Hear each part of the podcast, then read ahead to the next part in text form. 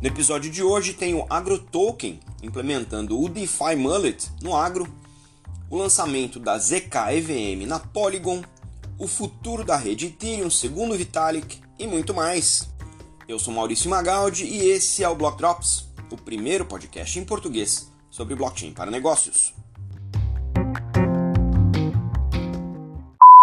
As notícias que você ouve aqui não têm qualquer vínculo com o meu trabalho atual não configuram nenhuma forma de patrocínio, propaganda ou incentivo para o consumo e têm o foco exclusivamente educacional para o mercado. A gente já reportou aqui no Block Drops algumas vezes sobre o AgroToken, que é uma plataforma de tokenização para commodities agroindustriais.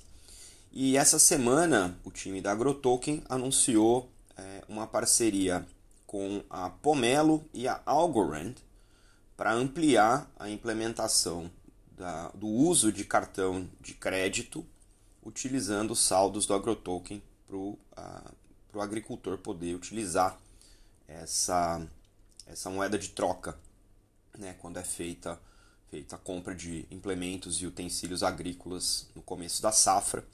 É, a tokenização da safra futura permite o financiamento desse tipo de aquisição, ah, também conhecido como barter. Né? E o que é interessante aqui é, é a integração da plataforma da AgroToken com a Pomelo, que é uma, uma startup de emissão de cartão de crédito da bandeira Visa aqui na América Latina, né? e é responsável pela emissão, distribuição e processamento dos pagamentos feitos com o cartão bandeirado Visa na região e também com a Algorand. A Algorand, que é a blockchain que vem trabalhando bastante, né, uma blockchain é, Layer 1, uma blockchain de primeira camada, que vem trabalhando para reduzir cada vez mais o consumo de energia e, consequentemente, reduzir a pegada de carbono dessa, desse processamento da blockchain e também ah, uma blockchain que oferece uma alta é, escalabilidade. Então é uma mistura aí de escalabilidade com sustentabilidade. E de acordo com o cofundador e CEO da AgroToken, o Eduardo Astrada, e eu vou citar aqui, entre aspas, integra a integração da Pomelo e da Algorand nessa, par nessa parceria com a Visa mostra a, a versatilidade do, do, dos nossos criptoativos a, o agrotoken é, existe para mudar o setor de agricultura, não só na Argentina, mas em toda a região. E isso é possível graças às várias companhias e plataformas que nos apoiam e apoiam a nossa expansão em novos horizontes.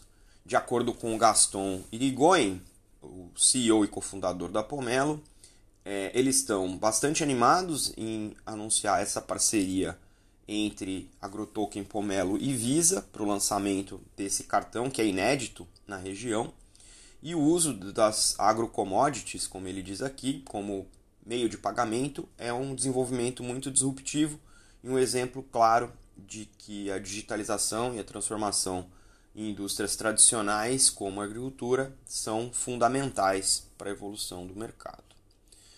No funcionamento do, da AgroToken, cada token representa um grão de produção que vai ser entregue para armazenagem.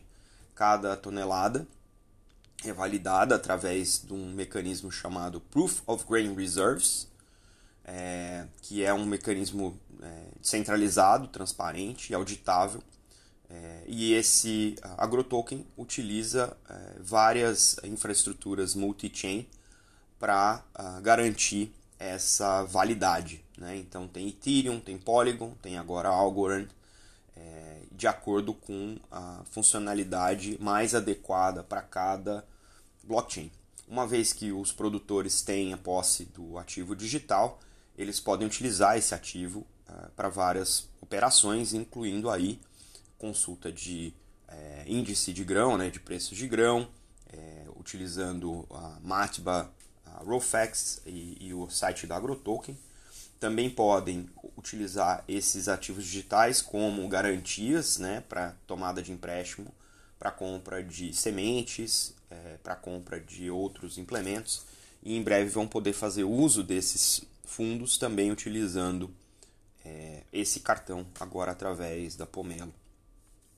Então é isso, gente. A gente está vendo aí cada vez mais né, a digitalização das indústrias e de fato a tokenização talvez seja a principal ponte entre as finanças tradicionais ou as indústrias tradicionais e a nossa Web3. Então vamos continuar acompanhando porque pode ter muitos outros desenvolvimentos em cima disso. Afinal de contas, uma vez que o token existe na blockchain, ele passa a ser é, composable né? E, e também programável. Então vai ser interessante ver se desenrolar. A rede da Polygon, que é uma, é uma rede blockchain, é uma sidechain da Ethereum, por vezes consideradas uma Layer 1 compatível com Ethereum, por vezes considerada uma Layer 2 do Ethereum. É, fez um lançamento essa semana bastante interessante do ponto de vista de tecnologia. E a gente tem visto aí um movimento em várias outras Layer 2, né, de incorporar os tais Zero Knowledge, as tecnologias Zero Knowledge, que significa que as camadas, as segundas camadas, processam as transações e fazem só o registro daquele apanhado de transações de maneira criptografada na Layer 1, no caso aqui o Ethereum. E o anúncio dessa semana combina o fato da Polygon ser uma Layer 2 ou uma Layer 1 é, com, é compatível com Ethereum e um mecanismo de Zero Knowledge, mas agora direto na Ethereum Virtual Machine, a EVM, que é a, a, a função do Ethereum, né, da, da, da, arquitetura do Ethereum, que processa os smart contracts. Né? Então, uh, o que a Ethereum propôs e está descrevendo aqui como o primeiro é, equivalente em EVM de Zero Knowledge Layer 2 é uma maneira de processar de maneira é, criptografada e, e, privada transações usando smart contracts em segunda camada, utilizando essa privacidade dentro do processamento é, do smart contract. Então vai permitir que você construa exatamente do mesmo jeito que você ia construir um smart contract na Ethereum, direto olhando né, para a rede da Polygon e você pode fazer o deploy, a implementação desse smart contract utilizando qualquer ferramental que funciona com Ethereum e vai funcionar também com esse EVM, né, com esse é, kit na Polygon. É, já tem uma testnet da ZK-EVM da Polygon uh, sendo preparada para ser colocada é, em atividade, então as pessoas vão poder testar, programar e testar já dentro dessa infraestrutura para começar a entender como é que os smart contracts vão uh, poder que, que mais isso traz né, de funcionalidade e possibilidades de programação, de desenvolvimento para dentro do ecossistema da Ethereum. A rede da Polygon já é uma Proof of Stake, né, é uma, uma, uma um POS, uma, um algoritmo de consenso é, Proof of Stake como uma sidechain e nesse momento tem cerca de 1,8 bilhões de dólares né, transacionados nessa infraestrutura, sendo que o token nativo da Polygon, que é o token que a gente usa para consumir e utilizar a rede da Polygon, é o Matic, é, ele é o token com uh, o valor de mercado, né, um, um market cap de cerca de 7 bilhões de dólares, sendo o 12 ativo cripto em market cap. E, obviamente, a gente já comentou aqui também, mas vale sempre lembrar que uh, a Polygon foi uma das primeiras né, e mais bem-sucedidas soluções de escalabilidade no ecossistema da Ethereum, permitindo que os usuários façam mais transações por segundo a um custo mais barato do que o custo do gás do Ethereum, pagando em Matic. Né? E isso faz com que a, Polygon seja não só uh, altamente é, crítica para várias das aplicações que existem no ecossistema é, do Ethereum, mas também atraiu bastante investimento uh, de uh, fundos de venture capital no final do ano passado, em que a Polygon, que é ainda uma empresa de certa maneira centralizada, é, para fazer novos desenvolvimentos como esse. E também recentemente, durante um anúncio do, do Solana Phone, na semana retrasada, a Polygon uh, também anunciou compatibilidade com mobile é, daqui para frente, então vão trabalhar nisso também. Então é um, é um ecossistema, é um, é é um ator do ecossistema Ethereum que está trabalhando bastante forte em desenvolver não só novas ferramentas, mas novas maneiras de você utilizar o ecossistema da Ethereum cada vez mais de maneira é, mais sem fricção, mais sem atrito, para facilitar não só a vida de quem desenvolve, mas também potencialmente, o que a gente já bateu aqui bastante na tecla, é de oferecer uma experiência do usuário cada vez melhor. Nessa semana aconteceu a Ethereum Community Conference, também conhecida como ETHCC, em Paris, onde a comunidade ao redor do Ethereum se reúne anualmente, né, não em Paris, mas cada ano em um lugar, para uh, discutir os avanços do ecossistema, apresentar as coisas que estão sendo uh, feitas de inovação, tanto do ponto de vista de aplicação, né, de dApps, as Decentralized Applications, como também do próprio uh, ecossistema de infraestrutura, como essa nota que eu comentei aí há pouco, da Polygon ZK VM. Então todo mundo aproveita para anunciar as coisas nessa semana. E uh, é o evento em que um dos cofundadores da, da rede, o Vitalik Buterin, aparece para dar a sua perspectiva sobre o ecossistema né, e compartilhar um pouco é, do que está na cabeça dele em relação ao que ele gostaria de ver é, na comunidade é, daqui para frente. Enfim, ele tem usado essa plataforma do ITCC é, como uma maneira de colocar um pouco das, a, das próprias opiniões dele ante a comunidade de maneira bastante transparente. Né? E essa semana é, vou comentar aqui um pouquinho da, das, das, novidades, não, mas das, das, dos comentários que ele fez para o horizonte é, de roadmap da, da rede. Né? Uma das coisas que chamou bastante a minha atenção foi que ele quer que a rede settle down, né? que se acalme, que, que, que as coisas sejam mais simplificadas e mais óbvias.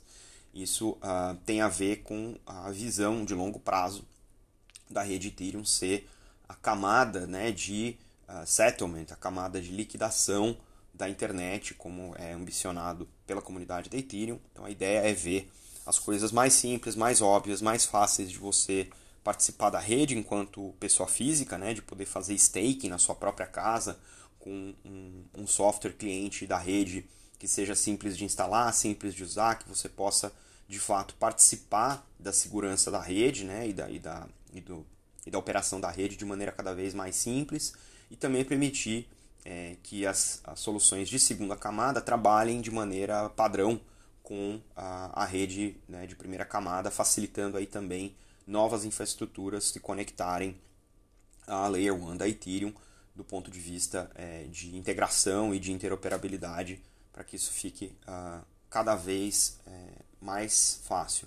E aí ele usa durante a apresentação é, alguns termos que eu vou citar. Alguns vocês já conhecem, que a gente já comentou aqui, mas outros novos que talvez vocês não conheçam e que seja interessante continuar explorando. Né? O, o primeiro termo é o The Merge, que a gente já comentou aqui, é, o merge é a substituição do protocolo de consenso de Proof of Work para Proof of Stake, e isso está previsto para acontecer entre agora e o final de setembro, né? depois de várias, é, vários adiamentos e muitos testes sendo feitos. Só falta uma testnet, que é a Gorley, para ser uh, merged, para ser uh, fundida com a Beacon Chain, que é o protocolo de, a rede de protocolo de consenso. É, e isso deve acontecer agora em agosto e em volta, por volta de setembro, mainnet vai passar a ser Proof of Stake. Então esse é o The Merge. Né? Outro termo que ele usou foi o The Surge. The Surge é a implementação de sharding no, uh, na Ethereum. Uh, o, processo de sharding vai dividir a rede blockchain em várias eh, redes menores, que vão ser chamadas de shards, e isso deve uh, aumentar de maneira radical a escalabilidade da rede Ethereum. O próximo processo ele, ele descreve como The Verge, que é a introdução das Merkle Trees, que é uma melhoria nas árvores de Merkle, né, que fazem as provas criptográficas da rede, Isso deve é, otimizar a armazenagem de dados no Ethereum, reduzindo o tamanho dos nós e, obviamente, ampliando aí a escalabilidade da rede. Depois vem o The Purge, que é a redução do, do espaço em drive para os validadores, eliminando dados históricos e, e, outras questões técnicas, e o The Splurge, que são outras uh, melhorias menores que vão ampliar a capacidade do Ethereum. Hoje o Ethereum é considerado como 40% pronto, depois do The Merge 55% pronto, e no final né, da jornada de melhoria do Ethereum, o goal é que o Ethereum consiga fazer 100 mil transações por segundo, olhando para o ecossistema como um todo, incluindo aí, obviamente, todas essas melhorias e também as redes de segunda camada, para enfim se tornar a, a camada de settlement da internet.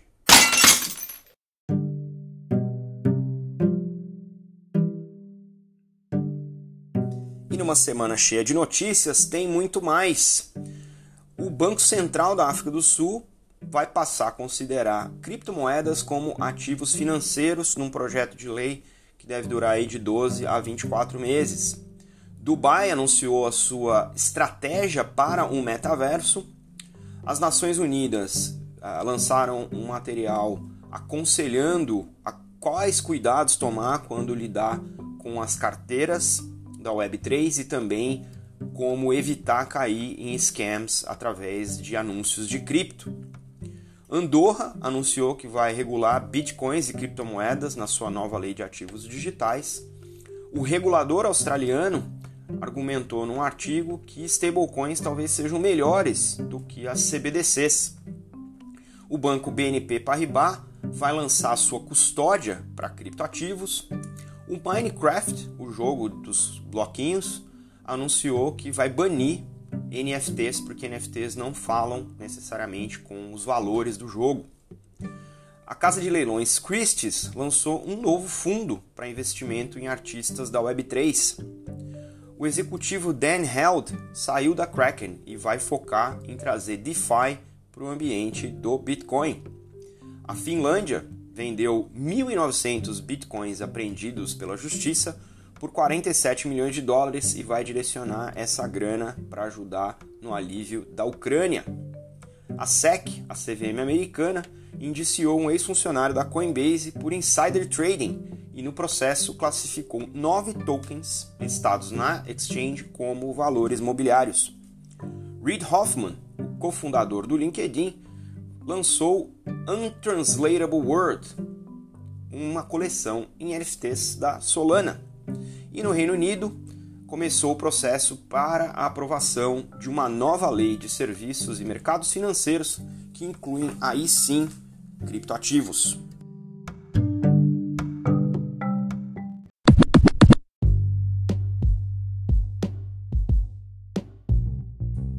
Você pode ouvir o Block Drops Podcast nas plataformas Anchor FM, Spotify, Google Podcast, Apple Podcasts, Numis e iColab.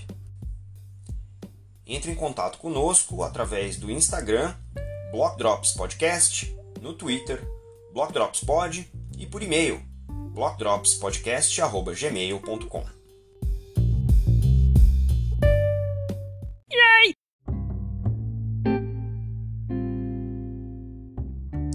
o salve de hoje, para quem compartilhou os links que vocês encontram na descrição do episódio, vão para Guer Kiwana, Amna Usman Chowdhury, Jeff Prestes, Miles Doister, Carlos Arena, Caroline Nunes, Brasil NFT, Jacqueline Melinek, Sharon Noller e Brian Sania. Acompanhe blockchainhill.com.br para ficar por dentro de tudo que vai rolar no maior evento sobre blockchain da América Latina, de 1 a 4 de setembro. Acompanhe meu conteúdo em inglês em bi.elevenfs.com e não se esqueça de deixar as estrelinhas aí no seu tocador favorito. A gente fica por aqui. Stay rare, stay weird. LFG.